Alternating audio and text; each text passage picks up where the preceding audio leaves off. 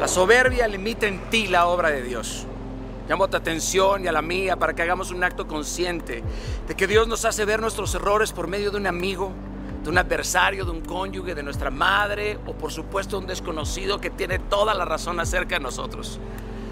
Pero no hacemos caso, porque la soberbia, queridos, la soberbia te invita a contraatacar, a señalar los defectos inmediatamente de quien te interpela, buscando inútilmente debatir y minimizar la importancia de su mensaje y en lugar de aceptar la crítica o la corrección o de disculparnos o mínimamente esforzarnos para ser mejores, huimos de la verdad y regresamos con el enojo que supura de nuestras heridas. Y mucho de este enojo proviene de nuestro temor y este último de la terrible falta de amor propio en ti y en mí.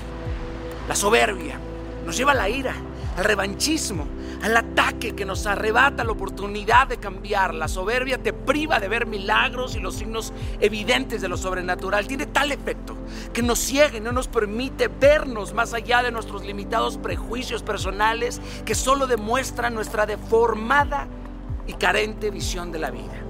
La soberbia nos invade y es tan grande que en ocasiones aleja a la gente de ti, te convierte en alguien indeseable con quien compartir y a pesar de eso, se te han dado un centenar de oportunidades para cambiar y mejorar, pero tus actitudes para vivir en humildad y remendar los errores no aparece, porque la soberbia es una barrera, es una muralla entre la bendición y la maldición.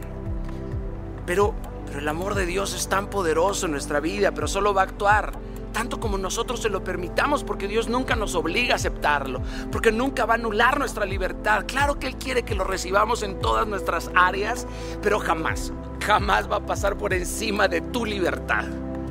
Déjalo entrar, para que limpie en ti todo eso que te separa de Él y que te separa de una mejor vida. Busquemos la forma de deshacernos de nuestra soberbia y milagros comenzarán a suceder en nuestra vida. Capisci?